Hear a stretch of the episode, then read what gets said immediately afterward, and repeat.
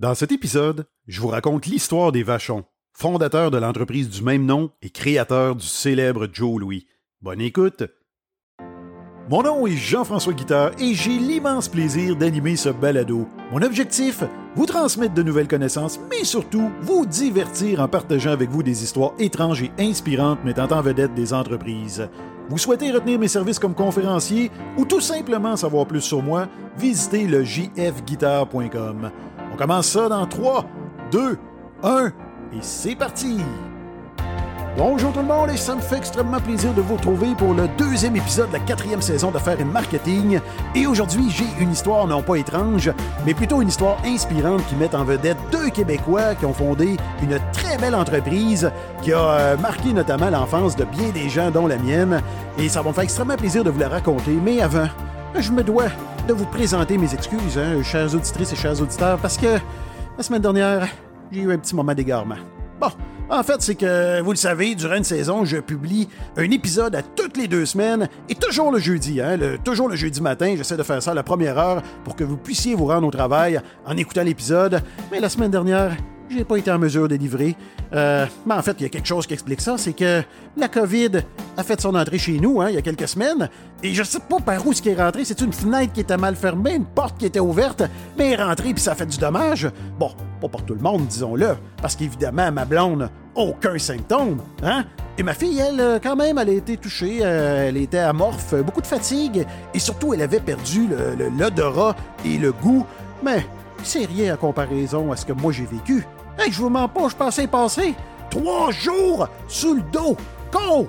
En fait, des symptômes épouvantables, euh, des, douleurs, des courbatures, euh, chaud, froid, congestion, de la toux. Bon, en fait, pour comprendre, faut être un homme, parce que ce que je vous décris là, c'est une grippe d'homme, hein? Ben oui, nous, ça fait toujours plus mal, c'est toujours pire. Évidemment, ben regardez, prenez l'exemple d'une gastro. Moi, ça, ça rentre chez nous, une gastro. Ma blonde, pas des farces. À vos toilettes, euh, tire la chasse d'eau, la gastro part avec. Mais moi, oh, trois jours à chaque fois, co, complètement amorphe, euh, inerte dans mon lit. Donc, euh, en fait, c'est ce qui explique pourquoi je n'ai pas été en mesure de livrer la semaine dernière. En fait, c'est que ça fait déjà plusieurs jours, voire quelques semaines, euh, que la COVID était, entrée chez nous, mais ma voix, étant donné que la congestion dure énormément, en fait très longtemps, je trouvais que je n'étais pas en mesure de vous offrir un produit de qualité et ben, vous méritez toujours le meilleur de moi-même. Donc, c'est ce qui explique ce petit retard. Donc, j'espère que vous ne m'emporterez pas rigueur. Donc, je tiens également aujourd'hui à prendre quelques secondes euh, pour remercier euh, une équipe qui m'a invité, c'est-à-dire l'équipe Caron Courtier Hypothécaire de Multiprêt Hypothèque. J'ai eu beaucoup de plaisir à aller vous rencontrer du côté de Bécancourt pour aller faire une conférence dans le cadre d'une activité de team building. Donc, euh, je suis allé euh, divertir et motiver cette équipe-là et ça a été un, extrêmement un grand plaisir de vous rencontrer. Donc, je vous salue toutes et tous. Je vous remercie pour votre accueil et surtout pour votre confiance. Et je vais également prendre quelques secondes pour lire le commentaire, cette fois-ci, d'une auditrice et une certaine Guylaine qui m'a écrit sur Apple Podcasts. Et ça commence comme suit. Super intéressant. Bon, ça, en fait, c'est le titre. Et ça poursuit comme. Euh, en fait, ça, ça, se poursuit avec le texte suivant. J'adore vos podcasts. J'ai toujours hâte d'écouter le prochain. C'est très clair et bien expliqué. Continuez de nous informer. J'ai déjà hâte au prochain. Merci, Guylaine. Et là, ce que vous voyez pas, vous, parce qu'évidemment, c'est un média audio, c'est que Guylaine a pris le temps de me laisser un petit émoticône, hein? Ben oui, une belle rose, donc une belle fleur. Donc merci infiniment, Guylaine. J'apprécie euh, extrêmement ton commentaire et surtout que tu m'aies laissé une évaluation positive. C'est extrêmement apprécié. Donc, l'histoire d'aujourd'hui, je me suis inspiré grandement de l'excellent livre L'histoire des petits gâteaux vachons de sucre et d'audace de Dave Corriveau. Je vous invite fortement à vous le procurer. Si ce genre d'histoire-là vous intéresse, vous allez avoir beaucoup plus d'informations dans son livre et surtout, c'est un livre qui est bien illustré. Euh, Dave Corriveau a fait beaucoup de recherches dans les archives, donc on a plein d'images, de photos et c'est vraiment intéressant à consulter. Donc, je vous rappelle le titre L'histoire des petits gâteaux vachons de sucre et d'audace et évidemment, je vais mettre le lien euh, dans la description sur mon site web. Donc, L'histoire débute en 1923 alors que Rosanna et Joseph Arcade Vachon, qui sont alors âgés respectivement quand même de 46 et 56 ans, ben, ils décident d'acquérir un terrain, une maison et une boulangerie à Sainte-Marie pour la modique somme de 7000 dollars. Et n'ayant aucune connaissance pour la boulange, ben, les Vachon mandatent Rédempteur, ça c'est l'aîné de la famille, pour qu'il apprenne le métier auprès de l'ancienne propriétaire. Et Rédempteur devient donc responsable de la fabrication du pain à la boulangerie J.A. Vachon. Il veille également à l'entretien général et assure la livraison avec son père. Quant à Rosanne, euh, en fait Rosanna plutôt, elle tient les comptes de l'entreprise, ayant en poche une cinquième année. Elle est considérée par plusieurs comme l'une des premières femmes d'affaires du Québec moderne. La compétition est féroce hein, à cette époque. Ben oui, parce qu'on compte plusieurs boulangeries dans les paroisses avoisinantes. Au début, les Vachons comptent 200 clients et produisent à raison de 600 unités par semaine, ce qui équivaut à des ventes hebdomadaires d'une trentaine de dollars. Ben ça, c'est suffisant pour subvenir aux besoins de la famille, mais malheureusement, c'est insuffisant pour rembourser le prêt contracté pour l'achat de la boulangerie. Rosanna décide alors de concocter des brioches, des croquignoles, des tartes et des beignes afin de diversifier les sources de revenus de l'entreprise familiale. Et les nouveaux produits connaissent énormément de succès, si bien que les vachons sont en mesure de faire le premier versement pour le remboursement de la dette. Et ce succès permet également de repatrier les autres fils, les autres fils en fait du couple qui étaient partis vivre aux États-Unis pour y trouver du travail. Louis est le premier à revenir en bourse en 1924, Amédée suivra en 1927, et entre-temps, Rédempteur quittera l'entreprise familiale pour s'établir dans les territoires du Nord-Ouest aux grandes dames de ses parents. Puis en 1932, la crise économique mondiale force le retour au bercail de Joseph, le dernier des fils Vachon expatriés aux États-Unis. Paul et Benoît, les deux plus jeunes garçons de la famille, vont joindre l'entreprise familiale pratiquement au même moment, et c'est à Benoît qu'on doit la création du célèbre Joe Louis, le gâteau qui a fait la renommée des Vachons. Ce dernier n'avait pourtant pas l'intention de travailler à la pâtisserie initialement. Il trouvera sa voie grâce à l'insistance de sa mère pour remplacer un ouvrier pâtissier absent. Les vents de l'entreprise franchissent rapidement les frontières de la Beauce. Toutefois, l'hiver vient freiner la croissance. Ben oui, parce que les routes sont fermées et que les gâteaux doivent être livrés par train. Pour contrer ce problème, ben, les Vachons vont implanter des centres de distribution, ce qui leur permettra de fonctionner en continu toute l'année. Et en 1934, l'entreprise compte 8 employés à la fabrication ainsi qu'une équipe de vendeurs. Et trois ans plus tard, Vachon compte 35 employés. Mais le manque d'espace devient rapidement un problème, et ce, malgré des travaux d'agrandissement. Donc, en septembre 1936, les Vachons prennent une décision importante en faisant l'acquisition d'un bâtiment pour 5000 dollars. Ils procéderont à l'ouverture officielle de cette nouvelle installation le 12 mai 1937. Ce déménagement permet aux Vachon de passer d'une production artisanale à une production industrielle. Ils fabriquent un premier convoyeur à gâteaux au moyen d'éléments récupérés. De plus, ils achètent un appareil servant à déposer la pâte dans les moules et aménagent un four à cuisson continu. Des événements malheureux vont cependant venir assombrir la fin de la décennie 1930. C'est que le patriarche Joseph Arcade rendra l'âme le 15 janvier 1938, puis un conflit qui éclate entre les frères Joseph et Louis, donc Rosanna devra alors prendre une décision extrêmement difficile pour le bien de l'entreprise, soit de demander à son fils Louis de se retirer, mais ce dernier sera élu maire de Sainte-Marie-de-Beauce quelques années plus tard, donc il a également connu une belle carrière. Le chiffre d'affaires de l'entreprise va exploser entre 1939 et 1945, passant de 130 000 à 500 000 dollars. Et en 1940, l'entreprise compte près d'une soixantaine d'employés, soit 45 hommes et 12 femmes, et elle fabrique 250 000 douzaines de gâteaux euh, et pâtisseries. La production de pain sera définitivement abandonnée l'année suivante et la Deuxième Guerre mondiale amènera son lot de défis avec la rationalisation. Donc les vachons iront jusqu'à utiliser des moyens illégaux pour s'assurer un approvisionnement des matières premières, comme l'achat de sucre sur le marché noir, qu'ils cacheront dans des granges et des chalets afin d'éviter les soupçons des autorités canadiennes. Cette période sombre va contribuer au succès des Vachons. On raconte qu'un jour, des dizaines de conscrits affamés se sont rendus dans un comptoir de vente de Québec. Paul Vachon aurait alors dit à l'un de ses vendeurs de leur offrir chacun deux gâteaux, et les commandes provenant de l'armée canadienne auraient ensuite afflué de Vancouver à Halifax, et même en Europe, assurant ainsi 30% des revenus de l'entreprise. Peu avant la fin de la guerre, Rosanna décide d'accrocher son tablier après des années à la tête de la pâtisserie. Joseph, Amédée, Paul et Benoît vont lui racheter ses parts pour ensuite se partager les responsabilités et Rosanna rendra malheureusement l'âme quelques années plus tard, soit le 2 décembre 1948.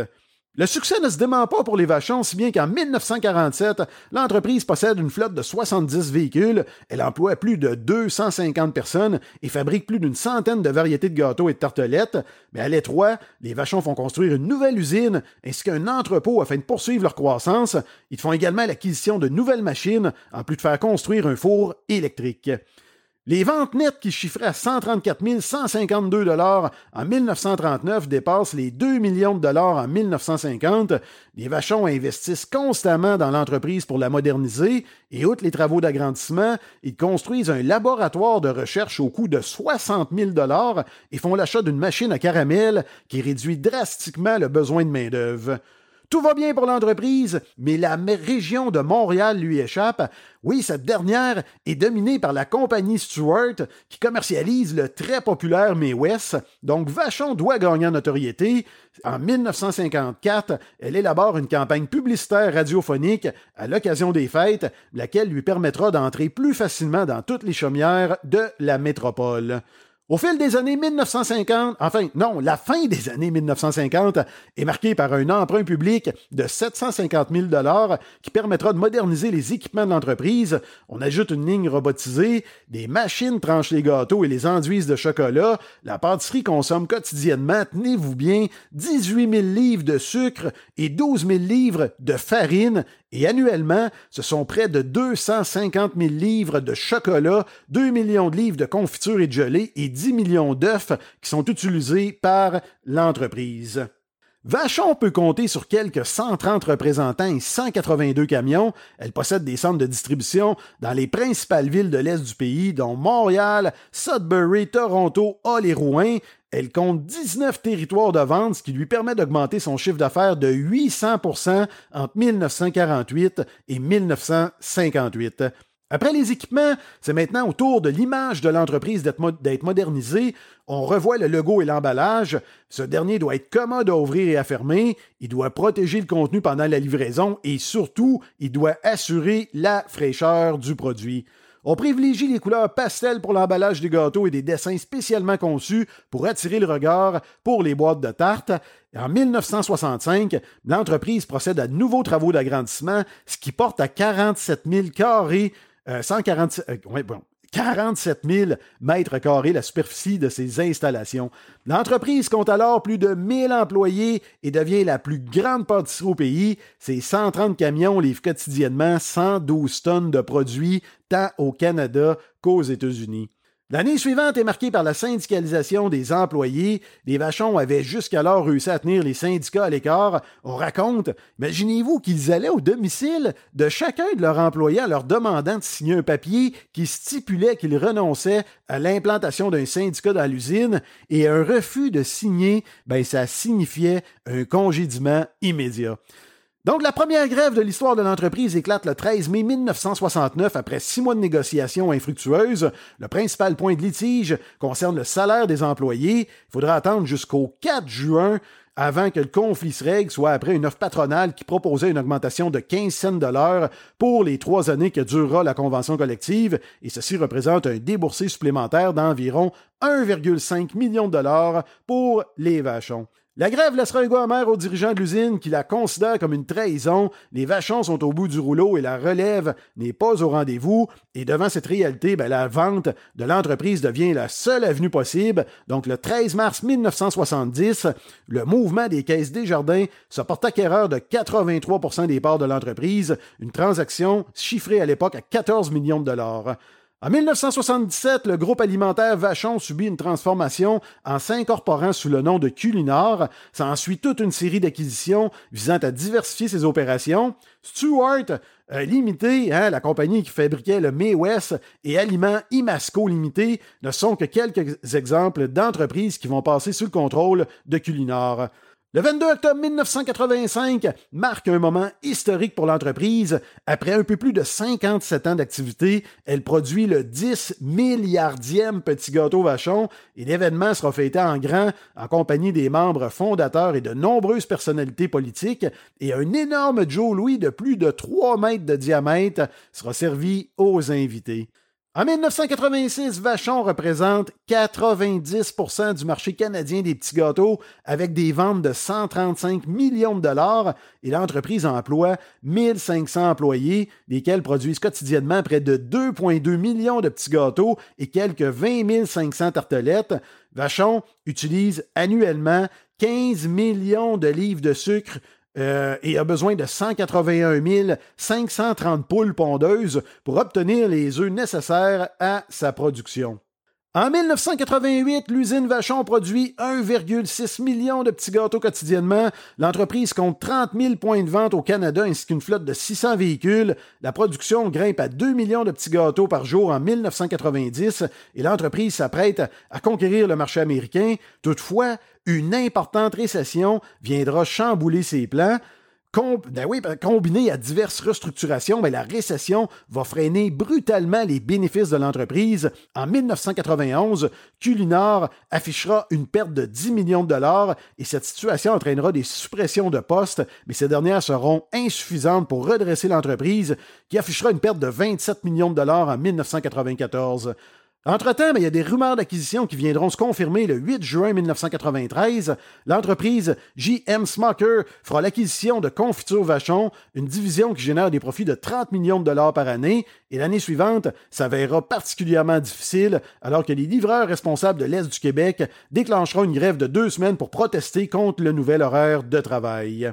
Moins de deux ans plus tard, c'est au tour des 650 employés de Sainte-Marie de déclencher une grève. La production sera arrêtée pendant trois semaines, mais l'entreprise retrouvera finalement le chemin de la rentabilité en 1996 avec un bénéfice quand même de 1,3 million de dollars. Puis le 4 août 1999, l'entreprise montréalaise Saputo se portera acquéreur de Vachon pour la modique somme de 283,2 millions de dollars. Vachon restera sous le contrôle de Saputo pendant seulement une quinzaine d'années. Son président, Lino Saputo, admettra que la transaction avait été une erreur.